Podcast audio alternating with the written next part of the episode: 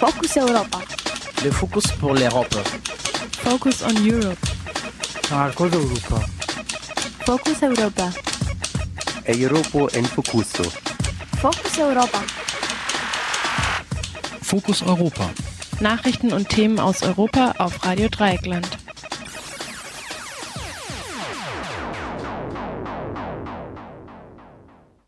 Hallo und herzlich willkommen zum Fokus Europa Magazin bei Radio Dreieckland. Am Mikrofon begrüßt euch heute Jan. Die Themen unserer heutigen Sendung sind zum, zum einen das Referendum in Griechenland, Polizeigewalt in den Niederlanden, die politische Situation in der Türkei nach den Wahlen, Proteste in Armenien und das neu eingeführte Gesetz zur Sicherheit der Bürger in Spanien.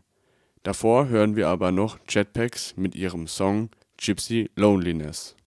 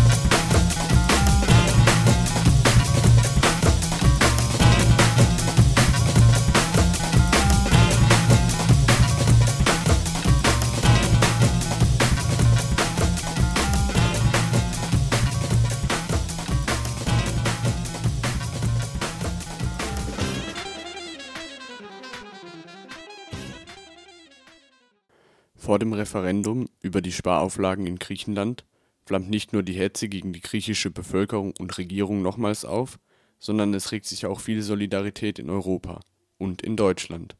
Eine Stimme, die in Deutschland Vorurteile gegenüber Griechenland widerlegt und in Griechenland zeigt, dass es auch in Deutschland kritische, solidarische Stimmen gibt, ist die Zeitung Faktencheck Hellas.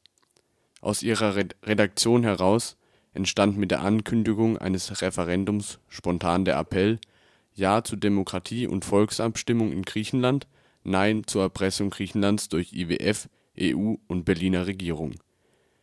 Radio Dreieckland sprach mit Winfried Wolf, Mitherausgeber von Faktencheck Hellas, über die Motivation hinter der Zeitung und dem Appell über seine Erwartungen an das Referendum wir haben das geschrieben direkt nach dem Beschluss von Tsipras, die Verhandlungen in Brüssel abzubrechen und das Referendum anzusetzen für den Sonntag darauf. Und wir haben das äh, geschrieben, als noch nicht so eindeutig war, wie brutal die, wie wir dort schreiben, herrschende Klasse darauf reagieren würde. Und haben unterstrichen, dass es ein demokratisches Recht einer Bevölkerung ist, über einen solchen weitreichenden äh, Plan weiterer sogenannter Sparmaßnahmen abzustimmen. Diese Entwicklung ist natürlich seitdem massiv vorangeschritten. Ich würde grob sagen, es richtet sich an eine demokratische Öffentlichkeit. Ihr schreibt in dem Aufruf, dass das Referendum nicht nur im Interesse Griechenlands sei, sondern aller europäischer Länder. Warum ist das so? Die Austeritätspolitik, also die Politik, dass auf Kosten der ähm, Schwachen, der armen Leute Zins und Zinseszins eingetrieben wird für den Menschen, die wird ja nicht nur in Griechenland so praktiziert, die wird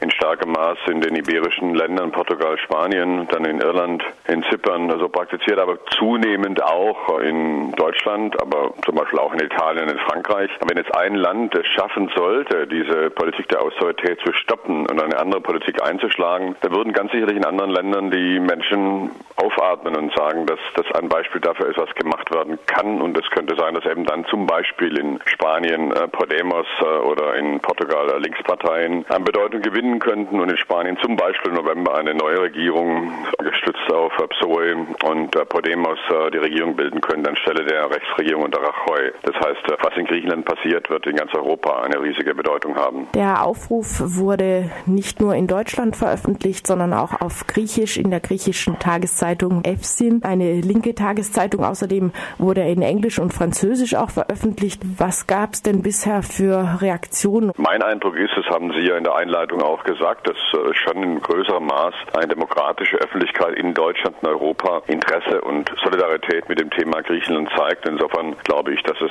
repräsentativ ist für einen erheblichen Teil der Bevölkerung in Deutschland, der normalerweise in den Medien nicht zum Wort kommt, wo es so erscheint, als wäre das, was in der Bildzeitung, aber auch in den sogenannten Qualitätsmedien vorgesagt wird, wonach die Griechen halt nicht sparen können, als wäre das irgendwie die allgemeine Meinung. Welche Reaktion gab es denn in Griechenland? Die Zeitung EFSIN hat den Appell veröffentlicht. Die Zeitung EFSIN ist die größte linke unabhängige äh, Tageszeitung, nennt sich Zeitung der Redakteure, eine Zeitung, die mit 48 Seiten jeden Tag erscheint und ein bisschen eine Bedeutung hat, äh, größer als die Taz bei uns, also nicht eine führende Zeitung, aber schon eine wichtige linke Tageszeitung. Und wir arbeiten mit der Zeitung EFSIN seit vier Wochen zusammen. Das heißt, die normalen Ausgaben von Faktencheck Hellas erscheinen in vier Sprachen, in Deutsch, Französisch, Englisch äh, und Griechisch. Und die griechische Fassung erscheint eben als Teil dieser Zeitung EFSIN.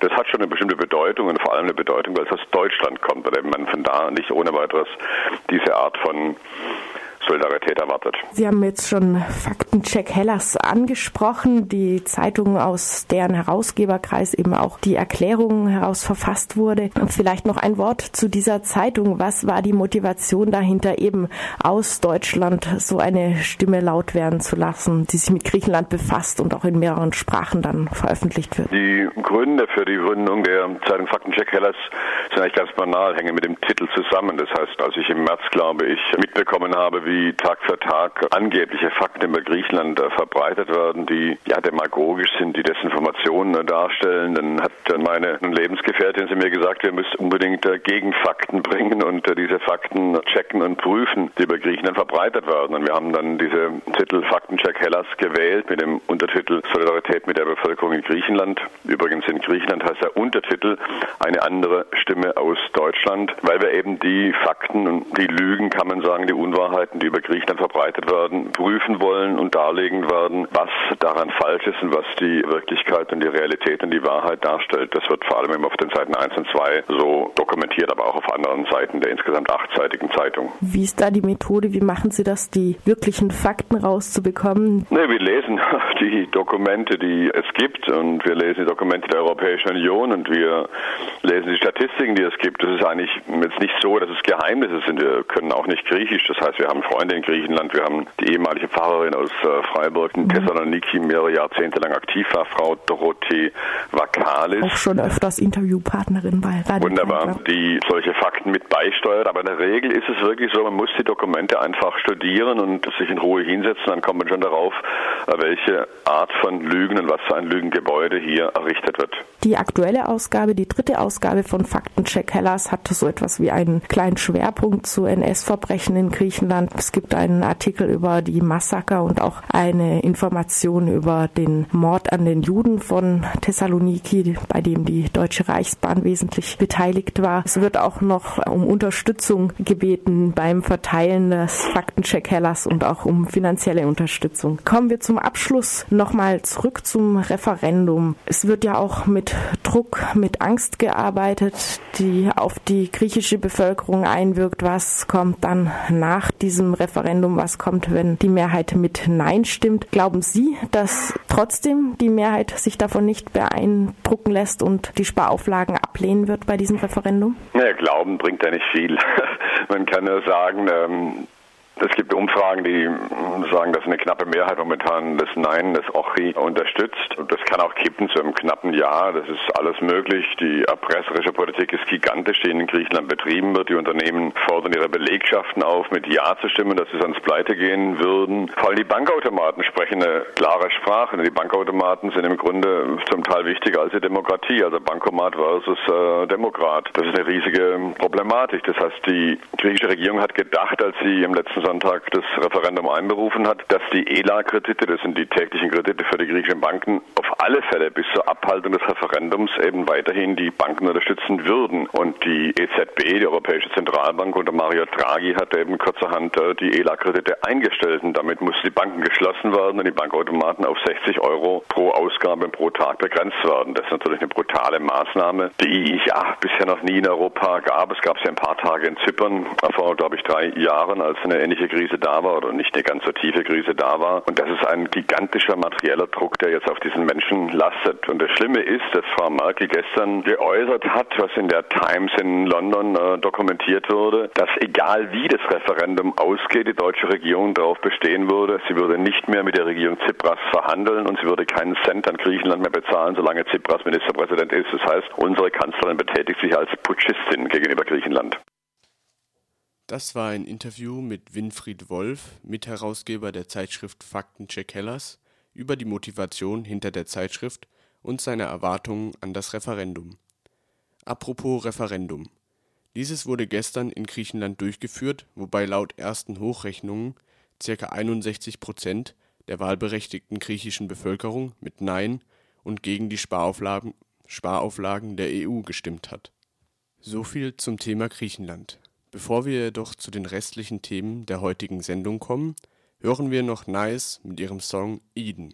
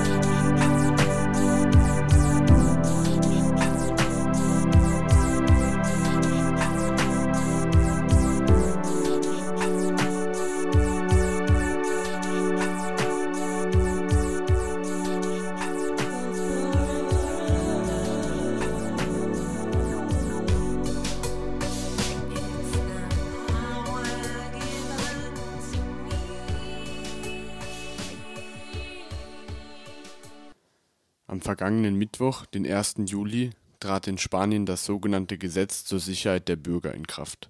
Es bringt eine massive Verschlechterung der Versammlungsfreiheit, absurd hohe Strafen für Verstöße, weitere Einschnitte in das Streikrecht und die Legalisierung sogenannter Pushback-Operationen gegen Flüchtlinge mit sich.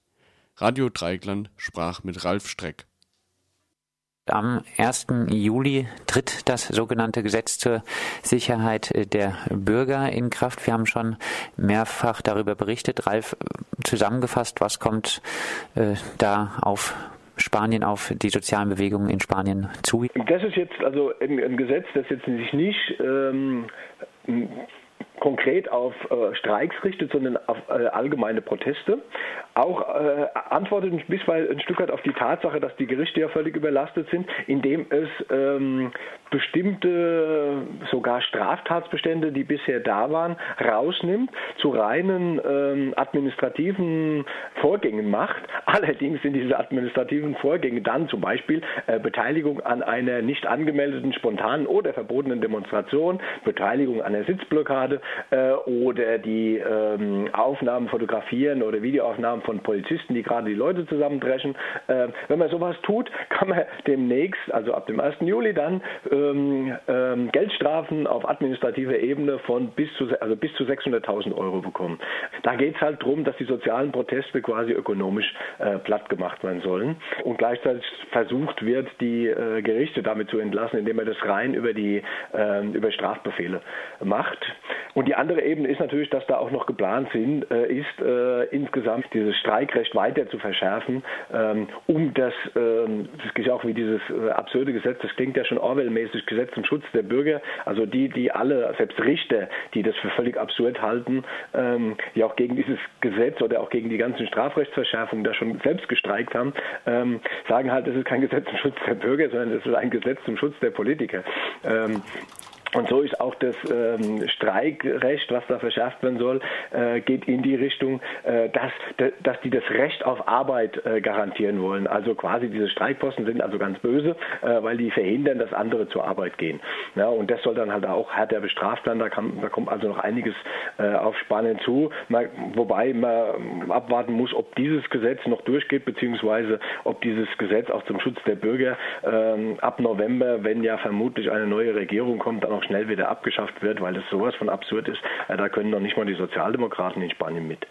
Und neben von den dir ausgeführten Punkten sollen, glaube ich, auch äh, sogenannte Pushback-Operationen der Polizei, zum Beispiel in Melilla und Ceuta, also Abschiebung ohne die Chance auf das Stellen eines Asylantrags mit diesem Gesetz jetzt legalisiert werden. Ja, das wurde noch so schnell und, äh, unten reingeschoben. Das verstößt natürlich gegen alles. Also das verstößt sowohl gegen die spanische Verfassung, das verstößt gegen äh, europäische Normen, dass ein Flüchtling, der ein, ein Land, also ein Mitgliedsland von Europa betreten hat, äh, natürlich das Recht hat auf ein, äh, auf ein äh, Verfahren, auf ein ordentliches, also eine Betreuung durch einen Anwalt, auf Übersetzung und so weiter. Alles das wird schon jetzt missachtet und Spanien versucht das jetzt im Prinzip nachträglich zu legalisieren, was bisher schon, schon Praxis ist. Aber da hat sich sogar die EU eingemischt und schon mal angemerkt, dass das eigentlich gegen EU-Normen verstößt. Ralf, neben der von dir jetzt schon ein bisschen angedeuteten Hoffnung, dass eventuell ein Regierungswechsel stattfinden wird, eventuell sogar Podemos da zum Zug kommt. Ähm, wir werden dann gucken, ob da wirklich Verbesserungen rauskommen dann. Ähm, neben dieser Hoffnung, wie bereitet sich äh, Spanien, äh, wie bereiten sich die sozialen Bewegungen in Spanien, zum Beispiel die Plattform der Zwangsräumungsopfer auf dieses Gesetz zur Sicherheit der Bürger äh, vor? Es ist ja schon klar insgesamt, also der, wir haben ja bei den Wahlen, ähm, bei den Regionalwahlen vor allen Dingen in, in 13 von 17 Regionen äh, einen deutlichen Umschwung erlebt in den letzten äh, Monaten. Äh, wir haben jetzt zum Beispiel ja die ähm, ehemalige Sprecherin der Plattform der Hypotheken-Betroffenen, äh, die ja jetzt Bürgermeisterin von äh, Barcelona ist, ähm, die zum Beispiel im Fall von zwei Studenten, die an, ähm, am Generalstreik 2012 äh, auch angeschuldigt wurden, sie hätten da an irgendwelchen Auseinandersetzungen mit der Polizei äh, teilgenommen. Ähm, da gab es auch ein bisschen Sachschaden. Die sollten für knapp neun Jahre Jahre in den Knast. Ähm, da hat die Bürgermeisterin äh, jetzt mal die äh, Strafanzeige des früheren Bürgermeisters zurückgenommen und auch an die Regionalregierung appelliert, diese Strafanzeige zurückzunehmen. Die haben jetzt ähm, dort, wo die ähm, Bürgerkandidaturen wie die von Podemos unterstützten Kandidaturen bei den, äh, bei den Kommunalwahlen heißen, haben die in den Städten, in denen sie äh, regieren, schon ähm, Zwangsräumungen gestoppt oder äh, verhindert.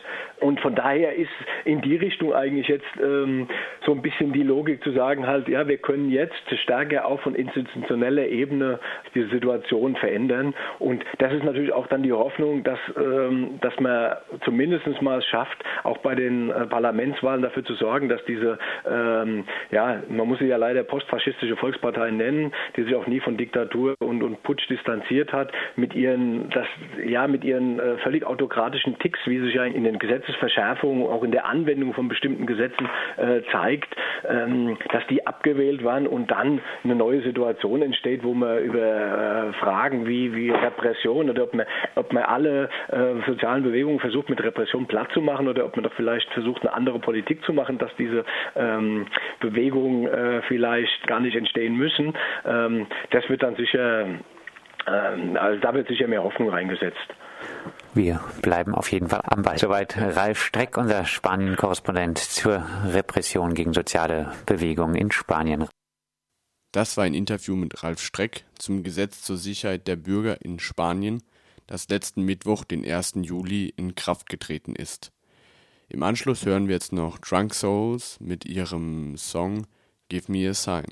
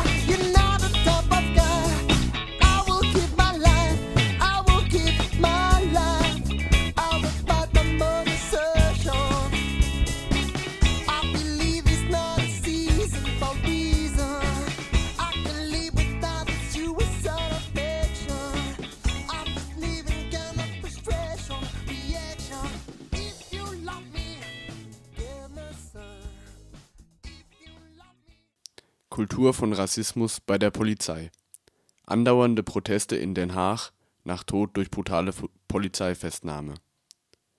Seit Wochenbeginn gibt es in Den Haag im Stadtteil Schilderswijk nachts immer wieder Auseinandersetzungen zwischen der Polizei und Protestierenden. Auslöser dafür der Tod von Mitch Enriquez, der von einer niederländischen Karibikinsel stammte und am letzten Wochenende auf einem Festival in Den Haag von fünf Polizisten brutal festgenommen wurde. Sehr wahrscheinlich infolge der Festnahme verstarb er kurze Zeit später. Über die Hintergründe sprachen wir mit unserem Benelux-Korrespondenten Tobias Müller.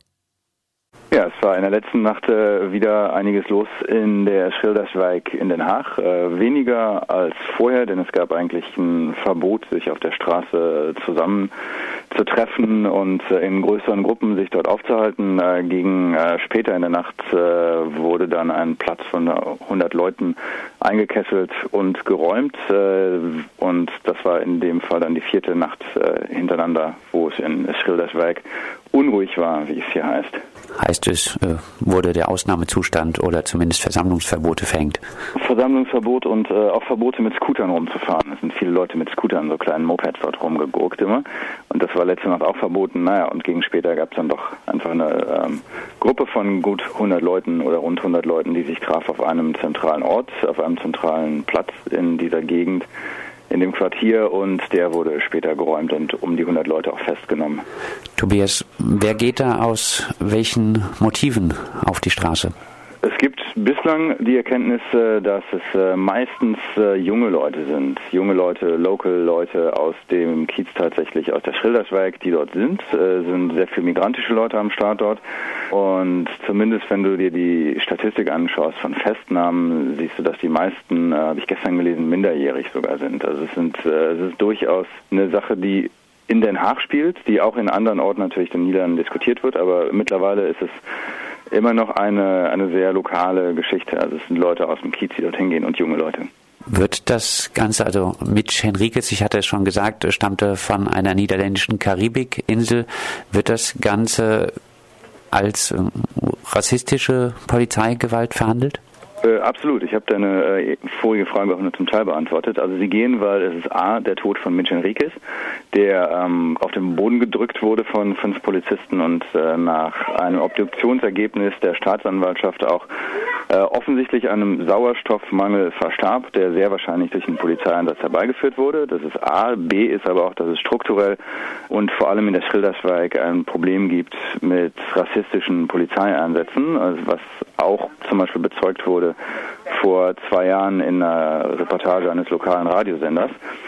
Und dort haben zum Beispiel drei Ex-Polizisten, die in Den Haag auch ähm, arbeiteten, zugegeben oder, oder bezeugt, dass es dort eine Kultur gäbe von Rassismus, von Einschüchterung und von Gewalt von der Polizei dort in dem Kiez. Ist rassistische Polizeigewalt äh, nur in Schilderswijk, in Den Haag oder in den ganzen Niederlanden ein Problem? Der besagte Report bezog sich auf äh, die Schilderswijk. Wenn man aber sich anguckt, wenn man sich anschaut, dass es dort um Schlagworte geht wie Ethnic Profiling, was du in Deutschland, in Frankreich, in anderen Ländern ja auch kennst und eine Tatsache ist, dann kannst du dir vorstellen, dass es auch eine Dimension außerhalb dieses Viertels hat. Heißt, äh, das äh, Ganze ist keinesfalls ein nur lokales Phänomen. Tobias, du hast auch in der Taz über die Proteste geschrieben. Äh, dort schreibst du von einer latenten Anspannung, die schon seit längerem in Schilderswijk herrschen würde. Du erwähnst auch dschihadistische Kundgebungen. Es wären immer wieder auch scheiß Judenrufe zu hören. Haben jetzt auch die Proteste Proteste einen antisemitischen Charakter? Wie ist das Ganze zu bewerten? Ist alles sehr nuanciert zu sehen. Zunächst mal muss man nur eine Sache ergänzen, dass äh, nahe der Schilderswijk schon mal vor drei Jahren ein 17-jähriger Junge erschossen wurde, der ähm, anscheinend eine Waffe tragen sollte, aber das dann doch nicht tat und äh, der Polizist später freigesprochen wurde. Also man hat ihn erschossen, weil er ähm, weggelaufen ist, während die Polizisten riefen, so stehen bleiben. Äh, das ist eine. Seitdem ist es, äh, also seit 2012, 2013 ist latent Anspannung in der Gegend auf jeden Fall. Das zweite ist tatsächlich, dass es dschihadistische Geschichten dort gibt. Kundgebungen, vor allem letztes Jahr im Gazakrieg und ähm, tatsächlich auch mit, mit echt Eskalationen, dass Leute äh, schreien, äh, Tod den Juden, was in Niederlanden eine massive, massive äh, Krise ausgelöst hat damals äh, und es ist nicht weg. Also es gibt immer noch Tendenzen in der Schilderswijk, dass äh, Dschihadisten dort am Start sind und sich auch kenntlich machen. Und die scheiß Judenrufe von vorgestern Nacht, soweit ich es beurteile, waren vereinzelt, ähm, waren aber da. Wobei es äh, bei gewissen Leuten in Niederlanden auch äh, eine Kultur gibt, so wie wir Bullen sagen, die Bullen Juden zu nennen. Also das ist, äh, musst du dich aber auch natürlich fragen, wo kommt das her und was ist, was ist es für eine Kultur? Also es ist deutlich, dass zumindest äh, antisemitische Rhetorik da äh, vorhanden ist und man kann sich vorstellen, dass auch inhaltlich einiges dahinter steckt. Sind die Proteste, ist das alles im Zusammenhang hauptsächlich mit Rassismus zu sehen oder spielen auch soziale Belange eine Rolle? Es spielt alles eine Rolle. Rassismus spielt mit Sicherheit eine Rolle. Soziale äh, Geschichten spielen auch eine Rolle, denn natürlich Schilderswijk, wie man sich denken kann, ist äh, nicht das reichste Viertel von Den Haag. Und der Dschihadismus, um darauf kurz nochmal zurückzukommen, das ist nicht das vorherrschende Element der Proteste. Deswegen würde ich äh, nochmal rückgehend jetzt äh, auch nicht sagen, die Proteste sind dschihadistisch. Es dort verschiedene Strömungen drin, lass mal sagen. Es gibt auch Leute, die das Ganze eher betrachten aus einer Ecke wie äh, einer Gruppe wie Black Lives Matter, was ja echt international ähm, anzusiedeln ist. Es gibt auch wiederum einen Link zu, ähm, zum Beispiel vorgestern war in Niederlanden die, die Gedenkfeier für die Abschaffung der Sklaverei am 1. Juli um 1863. Und bei dieser Geschichte gibt es auch wiederum Querverbindungen zur Schilderswerk, wenn man sagt, die Polizei ist rassistisch und macht Ethnic Profiling und kontrolliert uns viel öfter als die Weißen oder die, die hellhäutigen Niederländer. Tobias, vielleicht abschließend, werden die Proteste etwas verändern? Langfristig denke ich, dass es in den Niederlanden eine Geschichte, eine, eine Diskussion, ein, ein Diskurs begonnen hat, der viel mehr geht um tatsächlich Geschichten wie Hautfarbe, äh, Rassismus, wie wirst du behandelt aufgrund dessen, wie du aussiehst. Und äh, man sieht das A in der Schildersweg, B sieht man es tatsächlich durch die Sklavereidebatte. Und äh, es gibt einen Link zwischen den beiden und ich denke, dass langfristig äh, Veränderung ist schwer zu sagen, aber langfristig ist es ein Diskurs, der ähm, doch in die Richtung geht, dass solche Themen mehr auf dem Tisch sind. Das sagt unser Benelux-Korrespondent Tobias Müller. Mit ihm sprachen wir über die Proteste im Den Haager Stadtteil Schilderswijk nach dem Tod von Mitch Henriques, ausgelöst durch seine brutale Festnahme durch fünf Polizisten auf einem Festival. Das war ein Interview mit Tobias Müller über die Proteste rund um den Tod von Mitch Enriquez in den Niederlanden.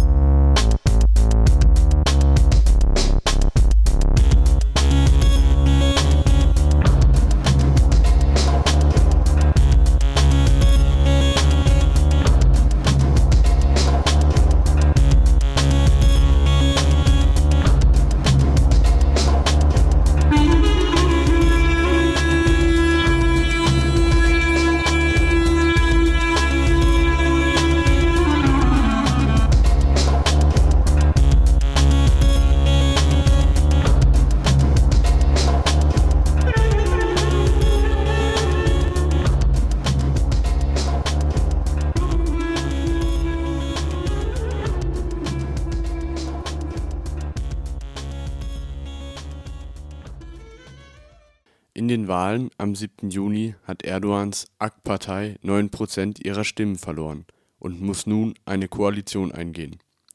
Doch nachdem es eine Wahl gegen Erdogan war und die AK-Partei sich weder von ihrem ehemaligen Vorsitzenden und jetzigen Präsidenten Erdogan abgenabelt hat, noch der Wiederaufbau von unterdrückten Korruptionsuntersuchungen zustimmen will, zeichnet sich nur schwer eine Koalition ab. Die Situation bewertet im Gespräch mit Radio Dreikland Gürkan Öztürkhan, liberaler Aktivist aus Istanbul. Seçimin sonuçları Türkiye açısından çok büyük bir sürpriz olmadı bizim için. Zaten bekliyorduk buna benzer bir seçim, seçim sonucu çıkmasını. Die Wahlergebnisse waren für uns keine große Überraschung. Wir hatten so etwas Ähnliches erwartet. Schon während der Wahlkampagne haben wir erwartet, dass die HDP die 10-Prozent-Hürde für den Einzug ins Parlament überwinden würde. Dadurch, dass die HDP nicht nur mit einzelnen Kandidaten, sondern als Partei ins Parlament gekommen ist und so wesentlich mehr Sitze bekommen hat, ist klar geworden, dass es eine Koalition geben wird.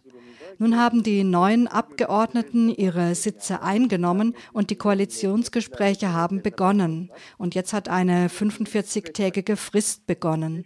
Seit 13 Jahren hat es das in der politischen Kultur der Türkei nicht mehr gegeben, dass eine Koalition gebildet werden muss.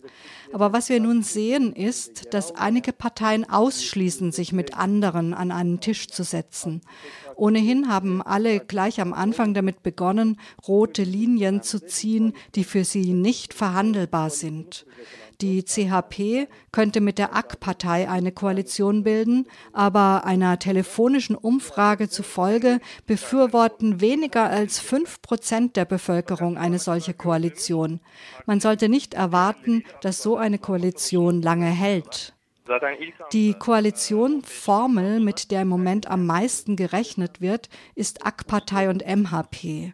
MHP steht für Partei der nationalistischen Aktivisten. Aber auch diese Koalition ist nicht besonders attraktiv und daher wird wohl keine Koalition lange dauern. Außerdem gehören zu den roten Linien der AK-Partei auch Grundsätze, wie dass die Untersuchung der Korruptionsvorwürfe nicht wieder aufgenommen wird, dass die Teilnahme des Staatspräsidenten Tayyip Erdogan an der aktiven Politik nicht behindert wird. Das sind Forderungen, die die Bildung jeder Koalition erschweren. Bununla birlikte en öngörülü e, koalisyon formülü şu an için AK Parti MHP Milliyetçi Hareket Partisi yani. Bu iki partinin e, koalisyonu muhtemel gibi görünmekle birlikte o da çok fazla iç açıcı değil. Hangi koalisyon olursa olsun ömrü çok fazla uzun olmayacaktır. Ve tabii e, AK Parti'nin de kırmızı çizgileri arasında 17-25 Aralık yolsuzluk dosyası soruşturmasının başlatılmaması, Cumhurbaşkanı Erdoğan'ın aktif siyasete müdahalesinin engellenmemesi gibi maddelerin bulunması herhangi bir koalisyonu çok zorlayan e, seçe, e, maddeler arasında. Evet. Öte yandan Milliyetçi Hareket Partisi'nin önümüzdeki bu dönemde In nächster Zeit wird das Verhalten der Partei der nationalistischen Aktivisten wichtig sein. Gleich als die ersten Wahlergebnisse kamen, hat die MHP erklärt, dass sie ganz bestimmt mit keiner Partei eine Koalition bilden wird. Eine der wichtigsten Begründungen war, dass als im Jahr 1999 Abdullah Öcalan gefangen wurde, der Führer der MHP Devlet Bahçeli zu denen gehört hat, die zugestimmt haben, ihn nur zu lebenslanger Freiheitsstrafe zu verurteilen, anstatt ihn hinzurichten.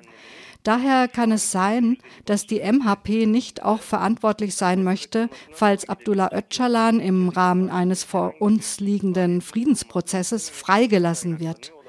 Außerdem hat die MHP verlangt, dass die unter dem Titel kurdischer Friedensprozess geführte Politik in einen Demokratisierungsprozess umgewandelt wird.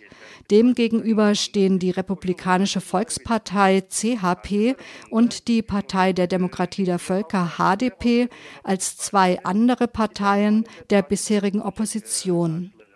Zusammen mit diesen Parteien verfügt die Opposition über eine große Mehrheit im Parlament und kann eine aktive Oppositionsarbeit machen.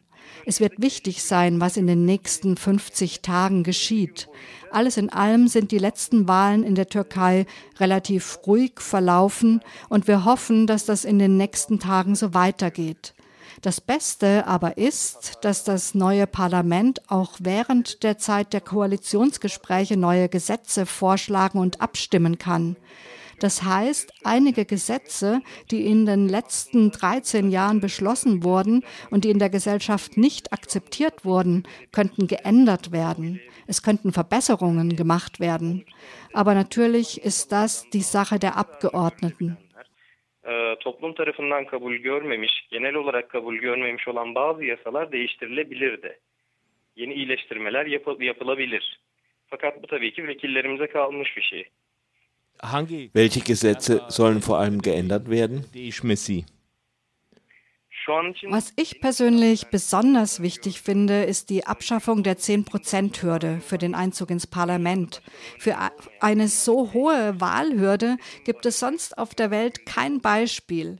Ich denke, dass die Abgeordneten der Partei der Demokratie der Völker einen entsprechenden Gesetzesentwurf einbringen werden. In früheren Wahlperioden ist die CHP mit diesem Vorschlag gekommen. Auf sieben, auf fünf, auf drei Prozent wollten sie die Wahlhürde senken, doch jedes Mal hat die AK-Partei en bloc dagegen gestimmt. Und danach hat der damalige Ministerpräsident Erdogan gesagt, dieses Gesetz habe ich nicht eingeführt, dieses Gesetz werde ich aufheben.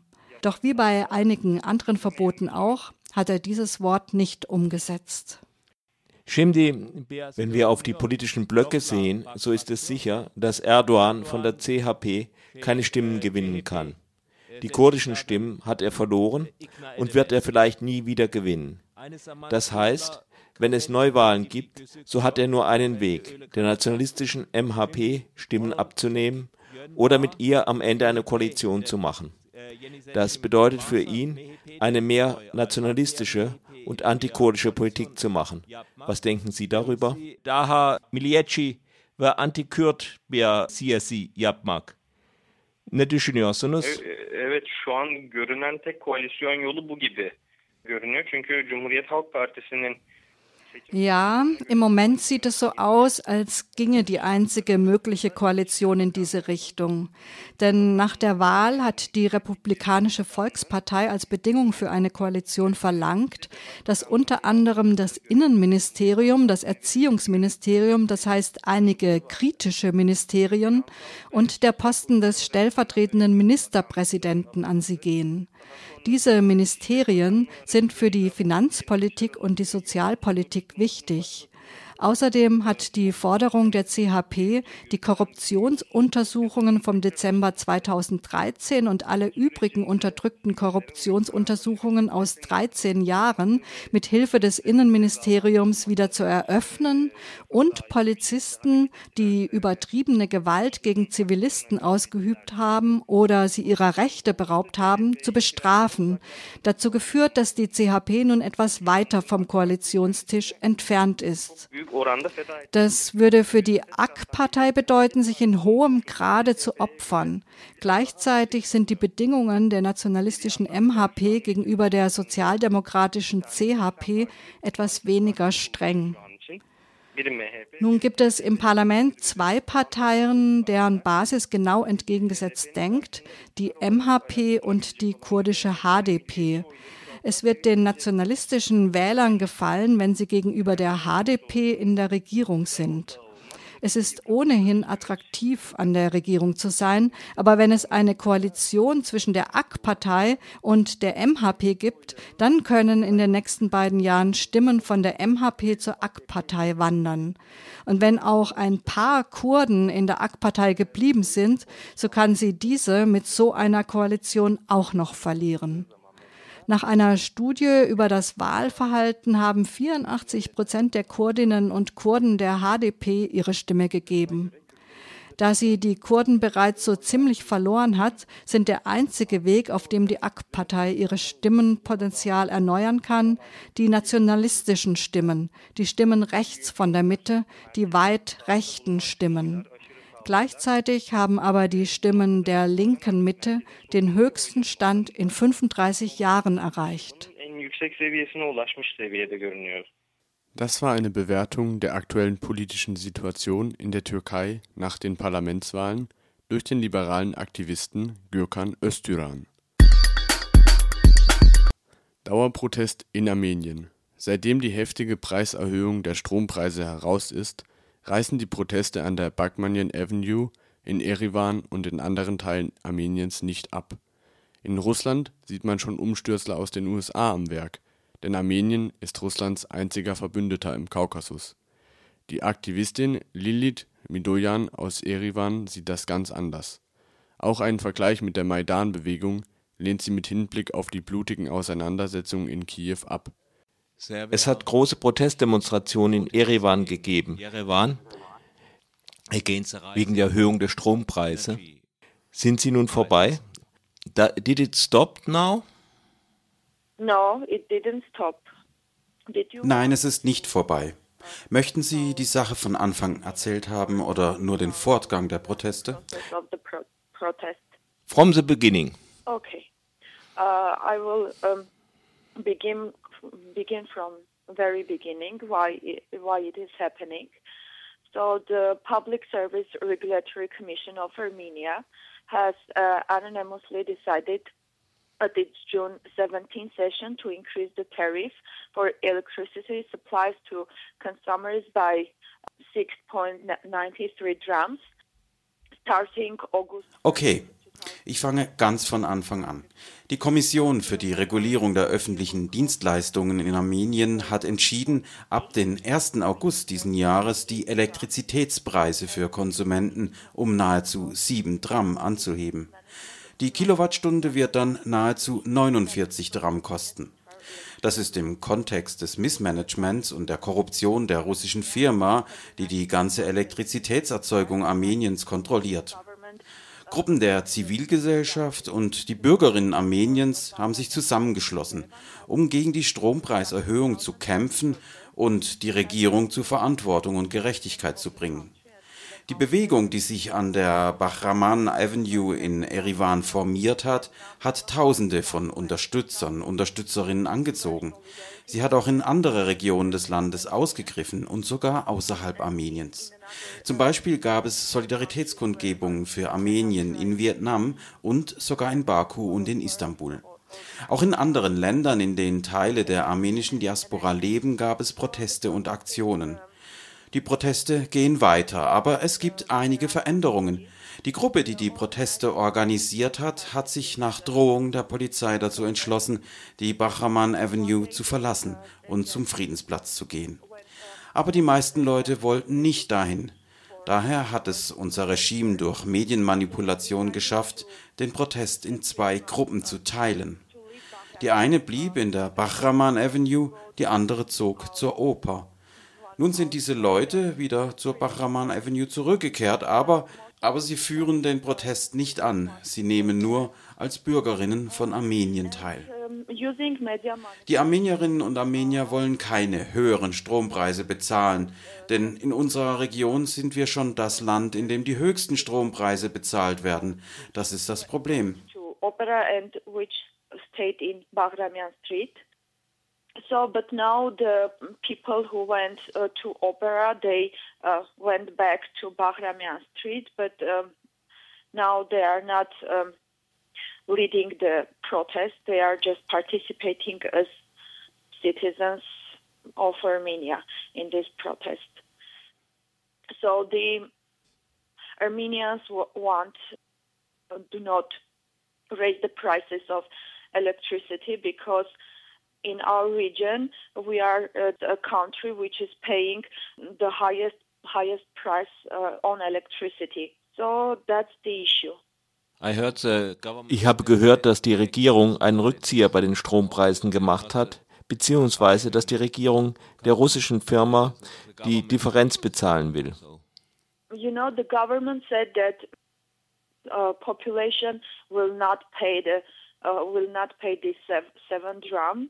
Government will pay this seven drum, and we are asking from where is the government's budget Sie wissen, dass die Regierung gesagt hat, dass nicht die Bevölkerung diese sieben Dram zahlen wird, sondern die Regierung selbst. Aber wir fragen, woher das Budget der Regierung kommt. Ist es nicht so, dass die Leute mit ihren Steuern das Geld der Regierung hervorbringen? Macht es einen Unterschied, ob wir aus der linken oder aus der rechten Tasche bezahlen? Das ist doch das Gleiche. Wie auch immer, werden die Bürgerinnen und Bürger Armeniens die Steuern und damit auch die höheren Preise bezahlen. Der Präsident Serge Saxian hat gesagt, dass das armenische Volk in jedem Fall diese Preise bezahlen wird. Yes. Serge Sargsyan uh, said, said, said very tricky uh. Anyway, Armenian, Armenian people will pay these uh, prices. Sie haben gesagt, dass es selbst in Baku eine Solidaritätskundgebung gegeben hat. Ich war ein wenig überrascht, denn Armenien hat wegen dem Nagorny-Karabach Konflikt, sehr schlechte Beziehungen zu Aserbaidschan. Problem. Yeah, the issue exists, but um, even when, when in Azerbaijani, um, when our Azerbaijani regime is, um, for example, torturing or I don't know, uh, have ja, das Problem gibt es natürlich. Aber auch andersherum zeigt die armenische Gesellschaft Solidarität, wenn das aserbaidschanische Regime etwas Schlimmes tut zum Beispiel Foltern oder was weiß ich gegen die Zivilgesellschaft macht. Die Zivilgesellschaft in Armenien und in Aserbaidschan unterstützen einander in solchen Fällen. In, in russischen Medien findet man die Behauptung, dass die USA die Proteste ermutigen oder sogar organisieren. Even organizing the protests. It is uh, media manipulation and this is um, this is a really, uh, really non-existing issue. Even one of our reporters in Armenia, uh, which is Armenian guy for Russia 24. Das ist Medienmanipulation. Es gibt das überhaupt nicht. Sogar einer unserer armenischen Journalisten, der für Russia 24 arbeitet, hat gesagt, man könne Demonstranten sehen, die mit der Polizei kämpfen und Metallgegenstände verwenden, die bewaffnet sind aber zeigt nicht irgendeine von den Waffen, von denen er berichtet. Und unsere Proteste finden in einer wirklich guten Atmosphäre statt. Zum Beispiel organisieren wir Lesungen von Büchern und Kunstevents. Und unsere Musikgruppen kommen und spielen. Und das alles umsonst. Denn die Künstlerinnen unterstützen die Proteste. Denn auch sie sind armenische Bürger und Bürgerinnen und auch sie müssen die Preiserhöhung und die Steuern ebenfalls bezahlen. Die Atmosphäre ist wirklich freundlich. Es ist nicht der Maidan. Okay, wie soll ich es sagen? Wir sagen, es ist nicht der Maidan, es ist Bahraman Avenue. Wir möchten nicht kämpfen, wir möchten das Blut nicht. Wir wollen nur, dass dieses Problem gelöst wird. So um, the atmosphere is really kind, and there is no. Um, it's not Maidan, okay? We we even have how can I say this? Oh, we say it's not it's not Maidan, it's Bahramian Avenue. We don't don't don't have, don't want to fight. We don't have, uh, want uh, the blood. We just want this uh, issue to resolve. Lilith Midoyan berichtete von den Protesten in Armenien.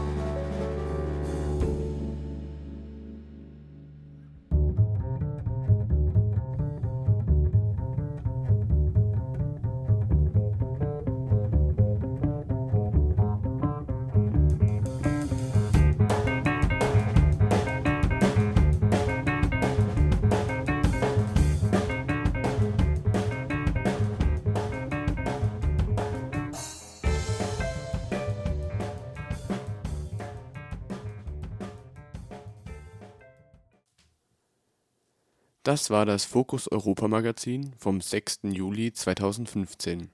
Am Mikrofon war heute Jan. Tschüss und bis zum nächsten Mal. Das war Fokus Europa von Radio Dreieckland. Produziert mit finanzieller Unterstützung des Europäischen Parlaments.